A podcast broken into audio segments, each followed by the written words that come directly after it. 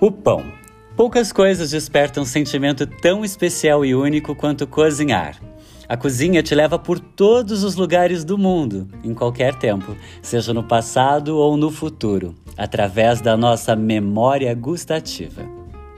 A experiência gastronômica envolve todos os sentidos e tanto quem cozinha quanto quem desfruta do prato pronto tem uma experiência multissensorial que aflora lembranças e prazeres que só a comida oferece. Cozinhar é uma entrega.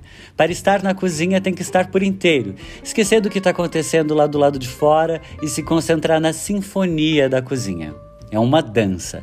Tudo flui num ritmo de aromas e sabores, de um cheiro diferente do outro e combinações intrigantes que fazem festa no paladar. Essa alquimia é resultado de percepções gustativas que foram planejadas para acontecer na sua boca. Quando você come algo apimentado, quem cozinhou queria que tivesse essa experiência com sensação de ardor. Se é crocante, é porque foi feito para ser assim, para que através do tato percebesse as diferentes texturas e pontos de cozimento. O tipo do prato em que é servido, o vinho, o conforto das cadeiras, o tamanho dos talheres, a luz, a ambientação sonora, a qualidade do serviço tudo está atrelado a essa experiência que foi planejada para você. Essa percepção é mais clara para uns e menos significativa para outros.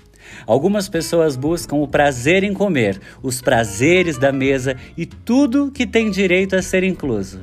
Outros só querem comer, não importa onde e nem se a luz é muito clara ou o som muito alto. O que incomoda é a fome.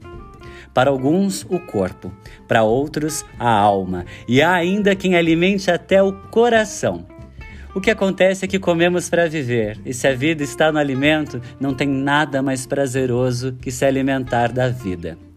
O alimento que representa a vida e nutre a todos é o pão.